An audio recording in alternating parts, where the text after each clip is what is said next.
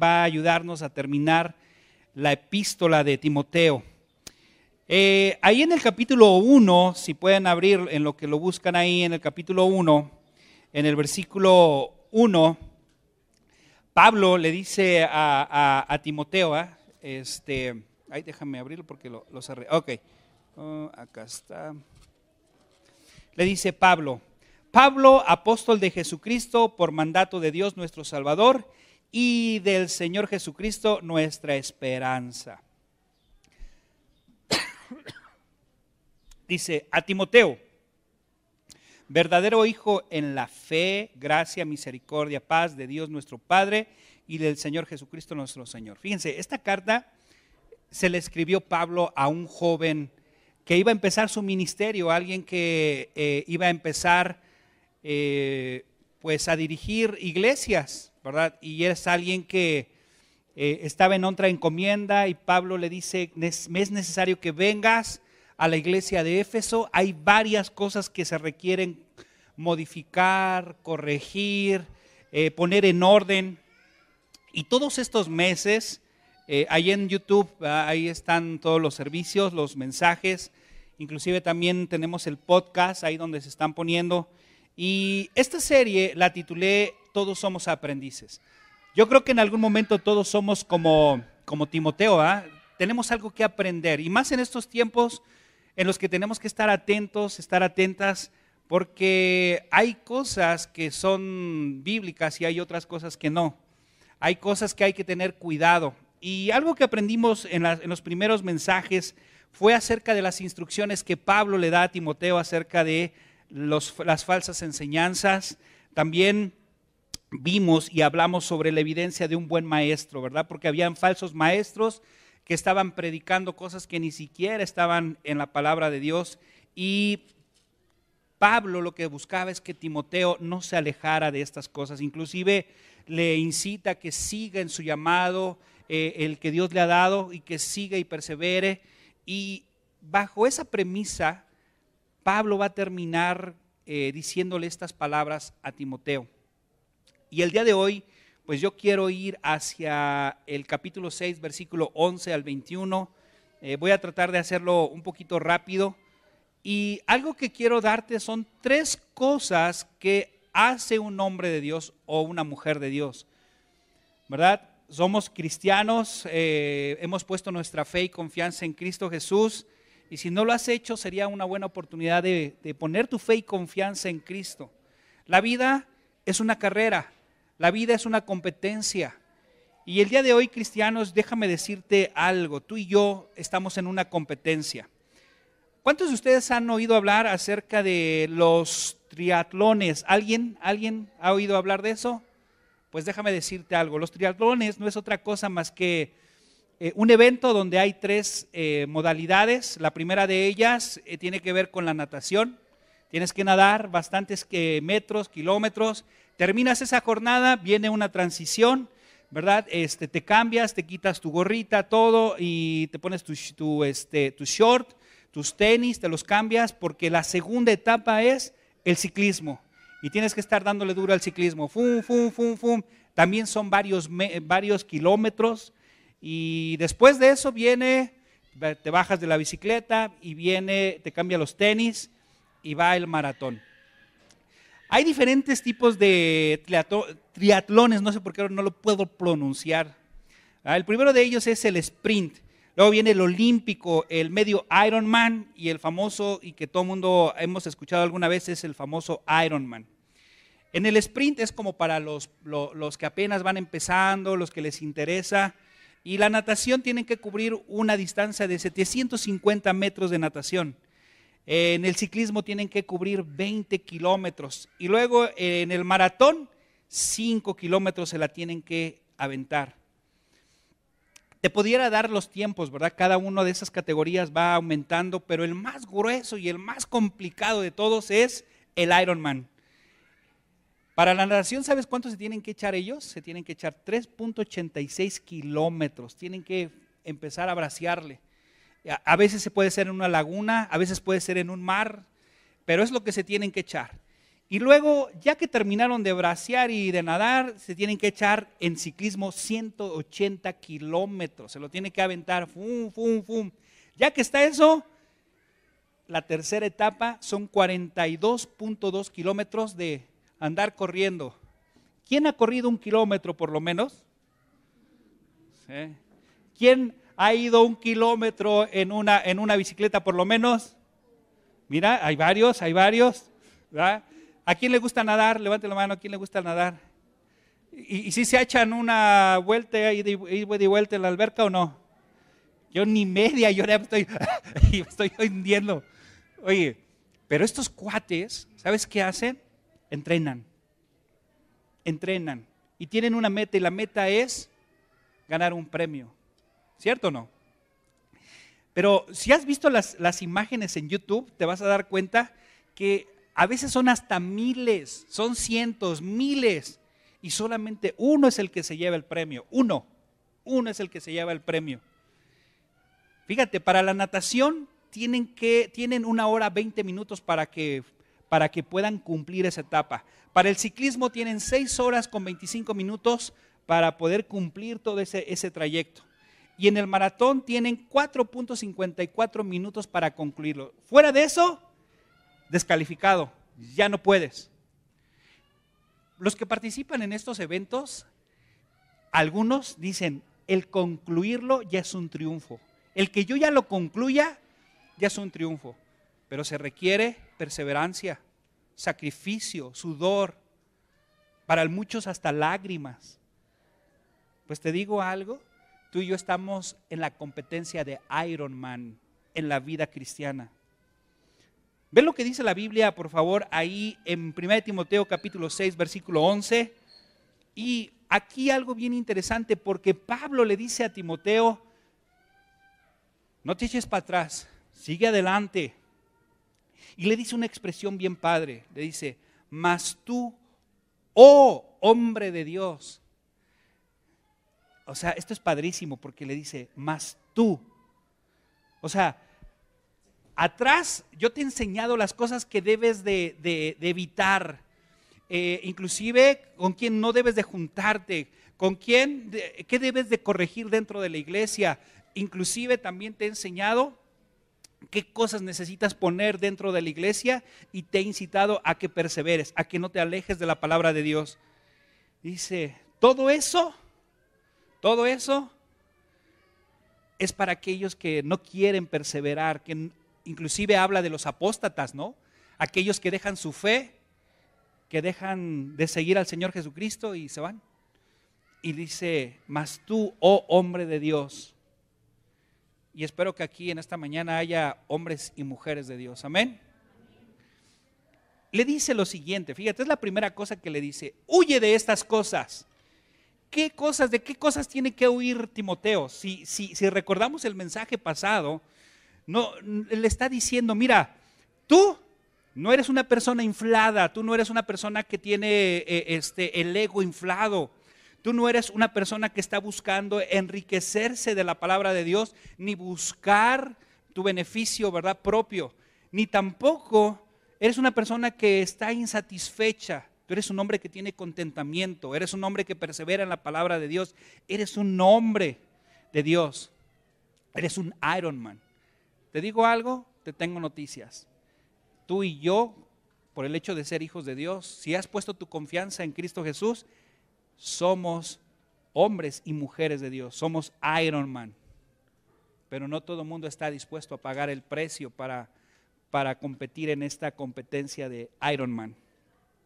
Y le dice, huye de estas cosas, de todo lo anterior, huye de estas cosas. Y es lo que debemos de hacer los cristianos, huir ¿Huir de qué? De las cosas que estamos viendo. Hay cada cosa en YouTube.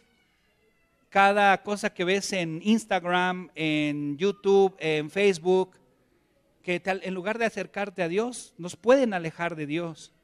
Hay tantas cosas, no sé si te ha pasado, ¿esto será de Dios o no será de Dios? ¿Será bíblico o no será bíblico? Oye, porque a veces hay cosas que suenan tan bonitas, pero te digo algo, en lugar de acercarte a Dios, te alejan de Dios.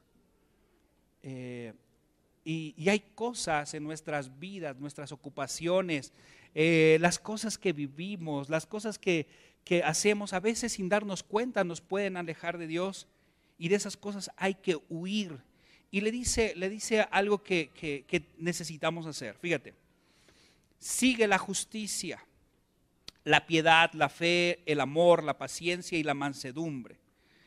Algo que tiene que hacer el hombre, el hombre y la mujer de Dios es huir, huir de las cosas que te alejan de Dios, huir de las cosas que no te mantienen contento o contenta eh, en cuanto a, a, la palabra de Dios. Hay personas que no les basta la palabra de Dios, que no les basta Jesucristo. Hay personas que no les basta ni siquiera tampoco el contentamiento económico y quieren más y más y más. Y, y a veces por el trabajo estamos dispuestos a sacrificar dos cosas importantes en nuestras vidas. ¿Sabes cuál es? Número uno, Dios. Número dos, tu familia. Y a veces justificamos, es que necesito sacar adelante a mi familia. Y cuando menos te das cuenta, estás dándole jale duro, estás supliendo algunas necesidades, pero cuando menos te das cuenta, tus hijos crecen y ya ni los conoces. Y, y ya no puedes hacer luego nada por ellos, porque no pasamos tiempo con nuestra esposa o, o bueno, en el caso de las mujeres, ¿verdad? con su, su esposo, nuestros hijos. Y dice, huye de estas cosas y sigue la justicia. Fíjate, algo muy importante es que, ¿qué significa sigue? La palabra sigue se denota perseguir, perseverar, eh, denota no olvidarte del objetivo. Cuando estos cuates están en el triatlón, ellos tienen el objetivo de por lo menos terminar la carrera.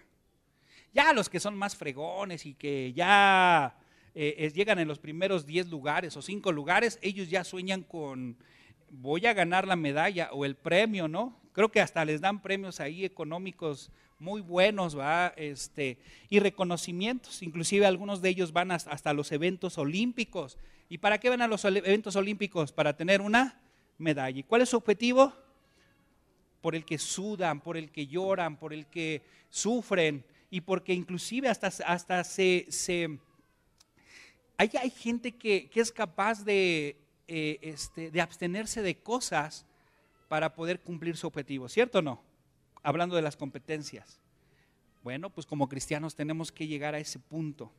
Y esta parte es de perseguir, perseverar, no olvidar que, que, tenemos un objetivo. Y Pablo le dice a Timoteo, sigue la justicia, o sea, persevera en estos objetivos, persevera en esto que te va a ayudar en tu vida cristiana, como Iron Man o Iron Girl, ¿verdad? O woman, no sé cómo se diga eh, para las mujeres. Dice, persigue la justicia. La palabra que se utiliza aquí para justicia es haz lo correcto con los demás. Haz una competencia limpia. Pablo le está diciendo, haz lo correcto. Un cristiano, algo que teníamos que perseverar, hermanos, es que en nuestras vidas la gente nos conozca por ser rectos. ¿Te conocen allá afuera por ser una persona recta y hacer lo correcto todo el tiempo? ¿Nos conocen por eso? Y luego le dice, la piedad, ¿verdad?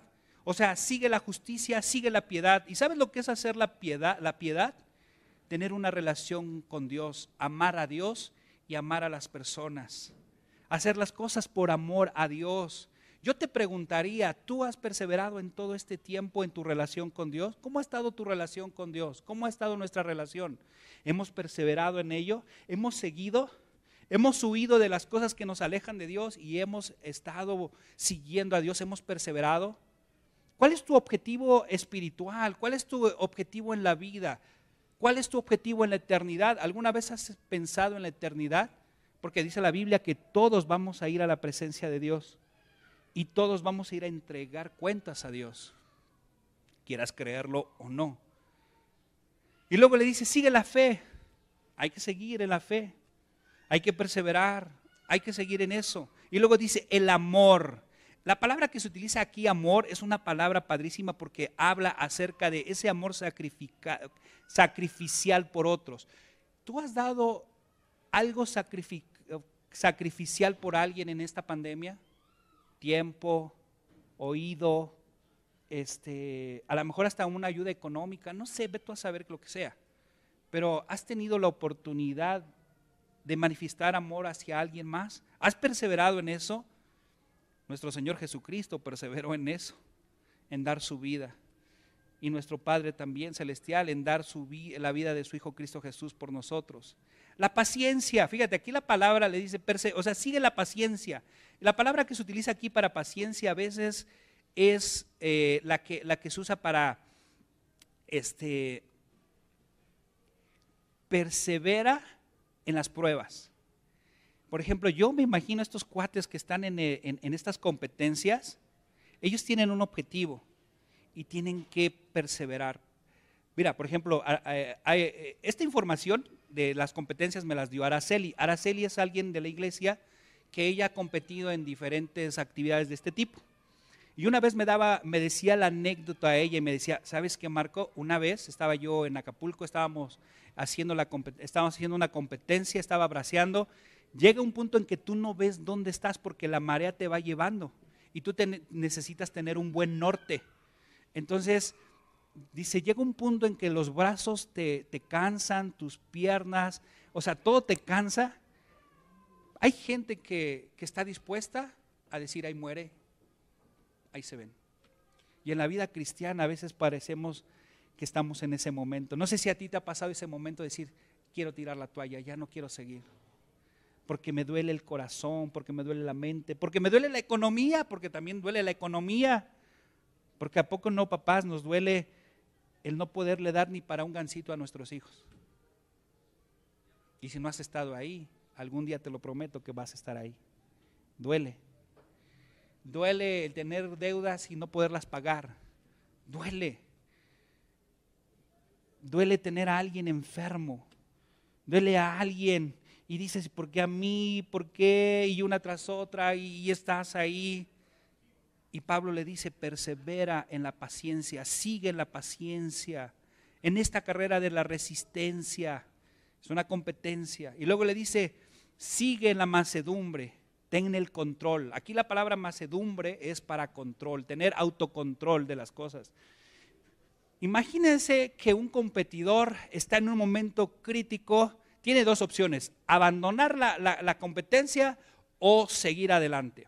¿Vieron la película de Vencedor? ¿La vieron o no? ¿Sí la han visto? ¿No la han visto? Busquen en internet, se llama Vencedor. Es de una niña que, es corredora, tiene asma, y esta, esta muchachita eh, pues tiene una autoestima muy baja y este, Dios la orilla a que entre a la, cuestión de, las carreras, es muy buena.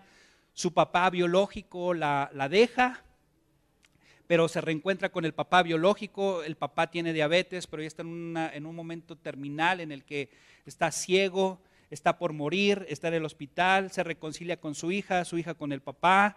Eh, empiezan a tener una breve relación el Señor era corredor, era alguien que tenía una carrera eh, inminente para, para, poder ser un buen corredor, pero los vicios, eh, cosas que llegaron a su vida, los llevaron a donde estaba.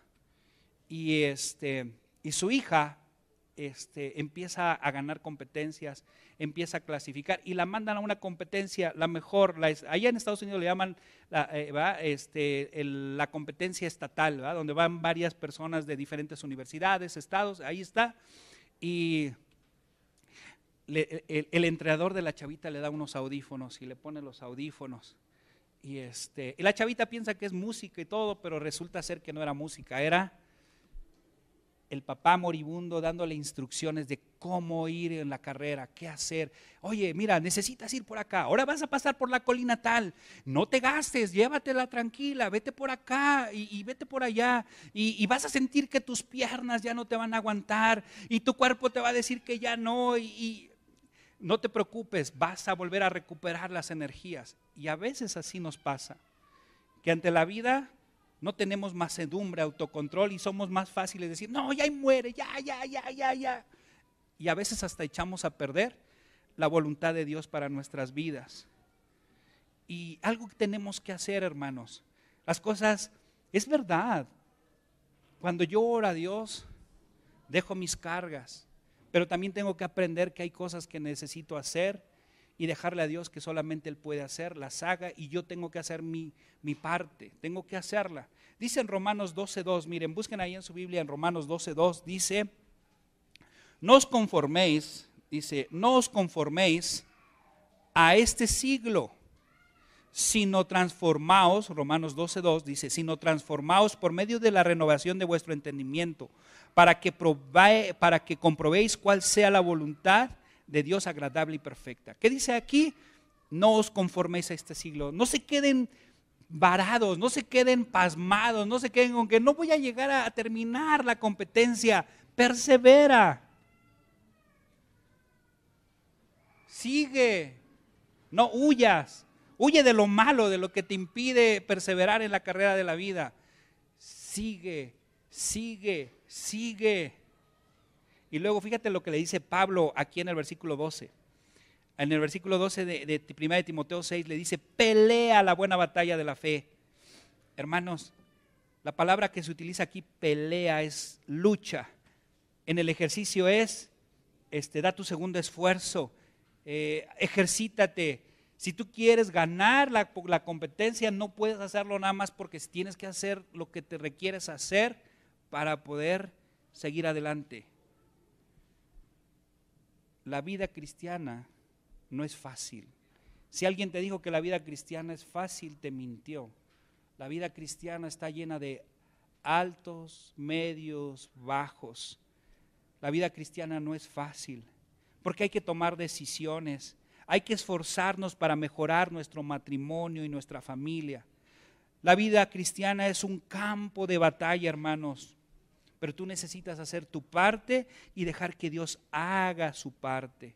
En Primera de Corintios 9:24, acompáñame ahí en Primera de Corintios 9:24, ve lo que dice la palabra de Dios con respecto a la lucha, a la pelea, a la perseverancia. Ve lo que dice ahí.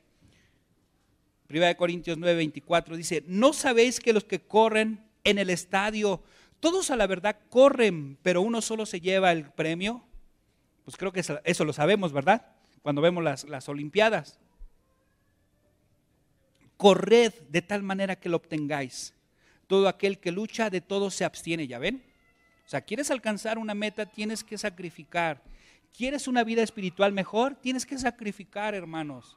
Dejar el Facebook, dejar lo que tengas que dejar para dedicarte a leer la Biblia, a buscar de Dios, hacer las cosas por amor a Dios. Yo sé que ya nos cuesta trabajo venir, pero, pero es parte de querer cambiar y hacer cosas. ¿Quieres un mejor matrimonio y una mejor familia? Esfuérzate en los cambios que tengas que hacer. Haz ese cambio. Hay una persona que me había dicho, este, pastor, Dios me dijo que esperara, pero es difícil esperar. Sí, es difícil esperar. Y a veces en esa espera van a llegar los tirabuzones. ¿Y qué tienes que hacer? Ahí es donde Dios me dijo que espere, pero si me llegan los, los, este, tirabuzones, tengo que aplicar la palabra de Dios, los principios de Dios, para poder hacer mi parte, para seguir avanzando, para seguir cambiando. Por ejemplo, quiero un matrimonio mejor, oro a Dios, sigo orando por mi matrimonio, Él hará que cambie mi pareja, ¿verdad? Este, pero mientras eso pasa, yo tengo que hacer lo que dice la Biblia que necesito mejorar y cambiar en mi vida para que Dios pueda obrar. Ahí es donde yo dejo que Dios haga su parte y yo hago mi parte. Es importante, hermanos, pelear, pero no pelear nada más porque sí. Ve lo que dice ahí. Pelea qué? La buena batalla de qué? De la fe. La buena batalla. Cuando habla aquí de la buena batalla es, hazlo limpiamente, Imagínense, ¿va? y si ves en YouTube vas a encontrar cuates que andan haciendo las competencias, y en una de ellas me acuerdo que vi, eh, Saraí estaba haciendo una serie de predicaciones, y de un cuate que agarra, y hagan de cuenta que este, el circuito tiene que hacer esto y dar la vuelta. No, pues el cuate agarra de aquí y de aquí se pasa para acá, ¿no? Y aquí ya sale bien campante del otro lado, y que me lo cachan. ¿Qué pasa con eso? Te descalifican. ¿A ti te gustaría que Dios te descalificara por no tener una vida? Hermanos, si, si, peleamos en la vida, pero no estamos peleando la buena batalla de la fe, por eso tenemos las vidas que tenemos y necesitamos mejorarlas. Dice, pelea la buena batalla de la fe, echa mano de la vida eterna, a la cual asimismo fuiste llamado habiendo hecho la buena profesión delante de muchos testigos. Pablo le estaba diciendo a Timoteo, no se te olvide que lo que, lo que hagas aquí, aquí se queda. Hay gente que se obsesiona por acumular y hacer cosas aquí y tener aquí, pero se olvida de acumular en lo eterno. Hermanos, donde esté nuestro corazón, ahí estará nuestro tesoro. Piensa en lo eterno. ¿Qué va a pasar contigo en lo eterno? ¿Dónde va a estar tu, inversión de tu tiempo? Porque todos, tarde que temprano, tendremos que entregar cuentas. Y mira, ahí en Primera de Corintios ya no lo terminé de leer, pero nada más apúntalo ahí en el, en el versículo Primera de Corintios 9, 25. Dice, todo aquel que lucha se abstiene de todo. Ellos a la verdad, o sea, la gente que, que hace las competencias, para recibir una corona corruptible. Pero nosotros, o sea, hablando de los cristianos, una incorruptible. Si tú perseveras hasta el final, vas a recibir una corona incorruptible. En otras palabras, una recompensa de parte de Dios. ¿Qué recompensa te gustaría tener delante de Dios? Porque todos indudablemente vamos a morir, hermanos, tarde que temprano. Estaba yo escuchando la otra vez que alguien decía, hermanos, un cristiano debería de estar contento cuando le llega su hora porque sabe hacia dónde va a ir. Amén. ¿Tú sabes a dónde vas a ir? Y si no sabes, necesitas hoy a Cristo Jesús. Necesitas de Cristo Jesús. Le dice, echa mano de la vida eterna. Nuestra escala de valores, hermanos, a veces no es la eternidad, sino es el aquí y el ahora. ¿Estás consciente tú de las cosas eternas, hermano? ¿Estás consciente de eso? Pablo es lo que le estaba diciendo a Timoteo, o sea, echa mano de esto, de la eternidad, o sea, ponte las pilas, no se te olvide que las cosas realmente no son las que se, no lo importante lo que vives aquí y ahora, es lo eterno. ¿Tú estás invirtiendo en lo eterno, hermanos? Porque dice aquí, echa mano de la vida eterna a la cual asimismo fuiste llamado. Hermanos, en el momento que tú recibiste a Cristo Jesús, tú tienes un llamado. Yo tengo un llamado y tenemos que echar mano de la vida eterna. Dice, habiendo hecho la buena profesión delante de muchos testigos. De aquí, ¿quién ya se, ya se bautizó? Levante la mano. ¿Quién ya tiene su... Sí, ¿Qué es el bautismo? Es una confesión pública en donde yo digo estoy dispuesto a morir a mi carne para que muera yo y Cristo viva. Y lo hago públicamente, ¿cierto o no? Oye, y vivimos así de esa manera, en la manera en la que yo mi amor lo demuestro dando mi vida por otros, en donde yo sirvo a otros, donde yo estoy obedeciendo la palabra de Dios. ¿Vivimos así, hermanos, o no vivimos así? Le dice versículo 13, ve lo que dice el versículo 13, ya para terminar. Dice, te mando delante de Dios que da vida a todas las cosas. ¿Quién da la vida, hermanos? ¿Eh? Pablo le estaba diciendo, no se te olvide, mira, te voy a mandar esto, Pablo. Y te lo voy a poner delante de Dios y de Jesucristo, porque dice, te mando delante de Dios que da la vida a todas las cosas y de Jesucristo. O sea, pongo de testigos a Dios y a su Hijo Cristo Jesús, que dio testimonio de la buena profesión delante de Poncio Pilato, y le dice, te mando esto, ¿qué te mando? Que guardes el mandamiento, sin mácula ni, ni reprensión. Es decir, que lo que aprendes de la Biblia, tu vida cristiana, todo eso, te lo voy a resumir así. Seas una persona que no tiene mancha, una persona irreprensible. Cuando ya hablamos de irreprensible no significa ser perfecto, porque nadie somos perfectos. Se habla de que no haya alguien que te pueda acusar de manera justa. Yo te preguntaría, ¿tu vida es de esa manera? Que al grado, yo no. Yo no tengo una vida irreprensible porque no soy perfecto, pero necesito perseverar en eso y seguir en eso. De que mi vida sea irreprensible. ¿Se imaginan vivir aquí de una manera y vivir allá fuera de otra? Y que de repente llegue una persona y que me conozca y diga, ay, este cuate aquí se la da de muy buena onda, pero allá afuera es hijos de su, ¿no? Tu vida es igual allá afuera que adentro. Y Pablo le dice, te mando. Y es lo que nos dice la Biblia, hermanos. Si tú crees en Jesucristo, en su palabra, es un mandato vivir una vida irreprensible, sin mancha. Así vivimos. Ahora, aquí algo bien curioso porque dice, todo esto hazlo hasta la aparición de quién? De nuestro Señor Jesucristo. Hermanos, esta carrera en la vida, así como empezó, se va a terminar.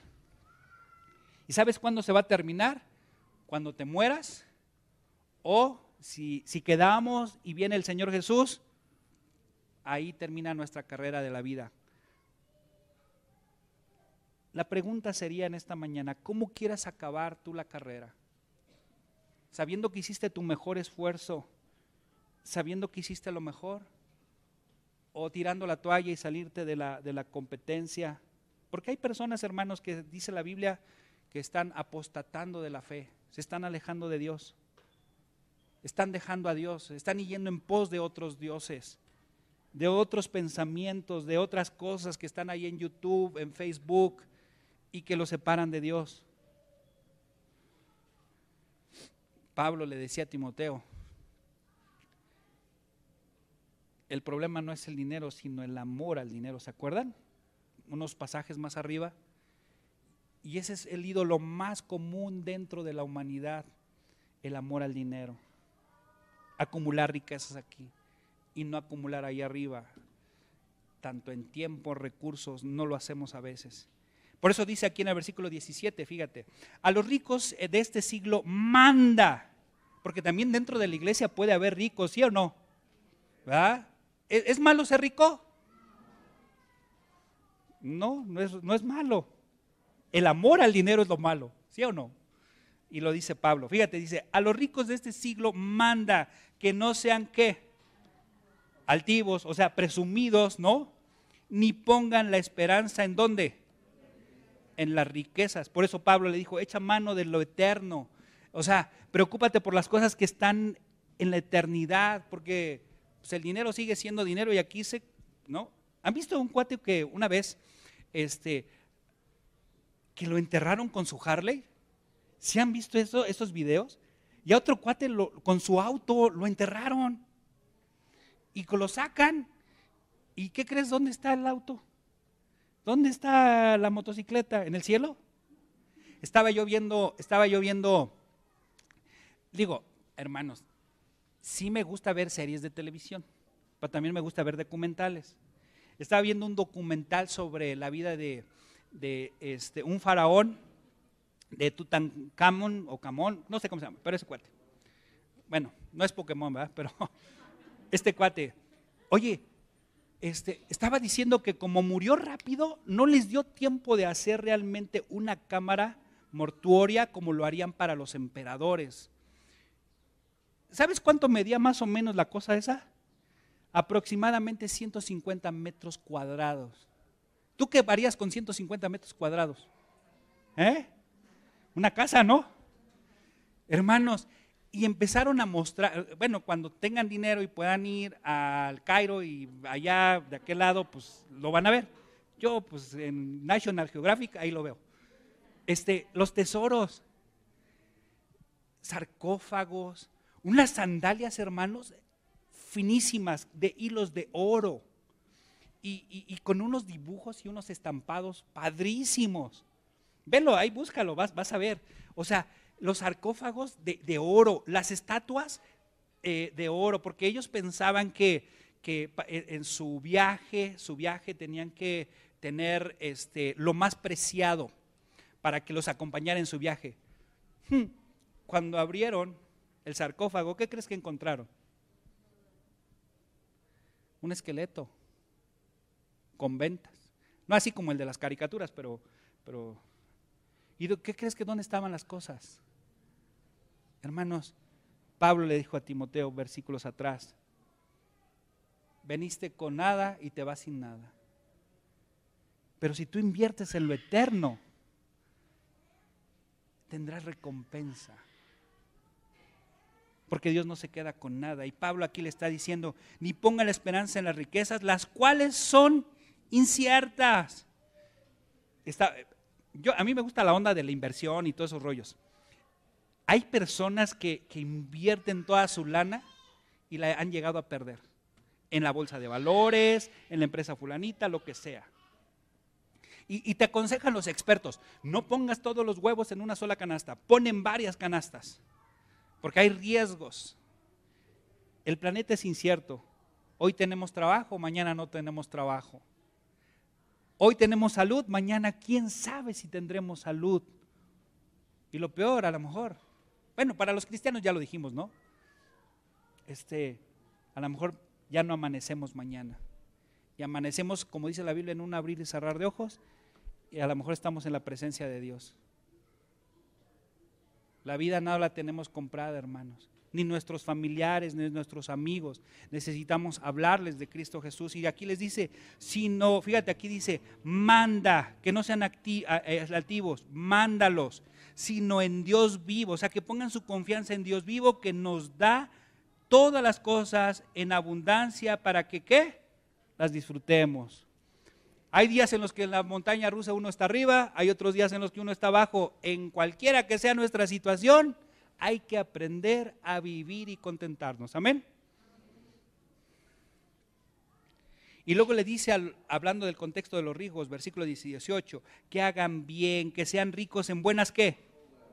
Obras, dadivosos, generosos, atesorando para sí buen fundamento para lo porvenir que echen mano de la vida qué?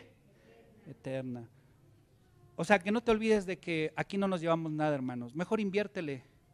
Apoya misiones. Tiempo, talento, recursos, lo que tú quieras. Hazlo en lo eterno. Ayuda a otros, porque aquí dice que sean ricos en buenas qué. Ayudar a otros, no nada más porque, ay, sí, pues le va mal. No, no, también compartir con otros. A eso venimos a la tierra, a servir a otros, compartir con otros, llorar con otros. ¿No? Porque algún día podríamos estar en un momento también de necesidad, ¿no? ¿Cómo te gustaría a ti que te ayudaran o no que te ayudaran? La vida es una ruleta.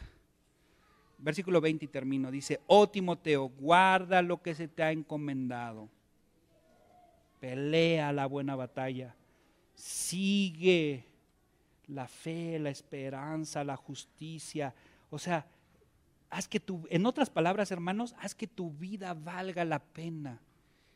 Que, que, cuando termines la carrera, el triatlón de la vida, quedes satisfecho y digas, he terminado la buena batalla he vivido bien. He cumplido lo que Dios quería en mi vida. Y le dice, guarda lo que se te ha encomendado. Evitando las profanas, ¿qué? Pláticas sobre cosas vanas. O sea, no, no, invirtamos nuestra vida en Facebook tanto. Lo voy a tratar de poner aquí. En Facebook, Instagram, TikTok y YouTube hay tanta basura. Y a veces perdemos el tiempo viendo esa basura. ¿O no? Yo cuando menos ya empiezo a ver ahí los de la, no, no, sé cómo se llama, pero ya por eso ya ni veo luego Facebook porque empiezas a ver los, los videos esos que hacen de TikTok y puras tonterías. Hermanos, hay que evitar las profanas pláticas sobre cosas vanas. O sea, hay que evitar esas cosas que que en lugar de acercarnos a Dios nos separan de Dios. Y los argumentos de, las, de, ¿qué? de la falsamente llamada ciencia, la cual profesando algunos se desviaron de la fe, la gracia sea contigo. Hay cosas en internet, hermanos, que se oyen bonitos, pero, pero son huecos y no y que dice ciencia, ¿no? Y que dice conocimiento, pero ese conocimiento nada más te envanece, te infla, pero te aparta de Dios. No lo permitas. Quiero terminar, hermanos, diciéndote cómo quieres vivir la vida en Cristo. Alejada, separado de Dios o con Dios. ¿Qué, ¿Cuál es el legado que quieres dejar en esta tierra? ¿Qué es lo que quieres tú invertir en la eternidad? ¿Qué es lo que quieres hacer con tu vida? ¿Has pensado cuál es tu objetivo por el que existes? pelea la buena batalla. Sigue las cosas que, que son para la eternidad y deja de preocuparte en el aquí y el ahora, porque lo que tenemos aquí en el ahora se quedará aquí y nada nos podremos llevar. Y allá es donde tendremos recompensa. Cierren sus ojos y vamos a orar. Bendito Padre, gracias por este tiempo, gracias por tu palabra, gracias por este servicio. Señor, simplemente lo ponemos en tus manos y hágase tu voluntad en.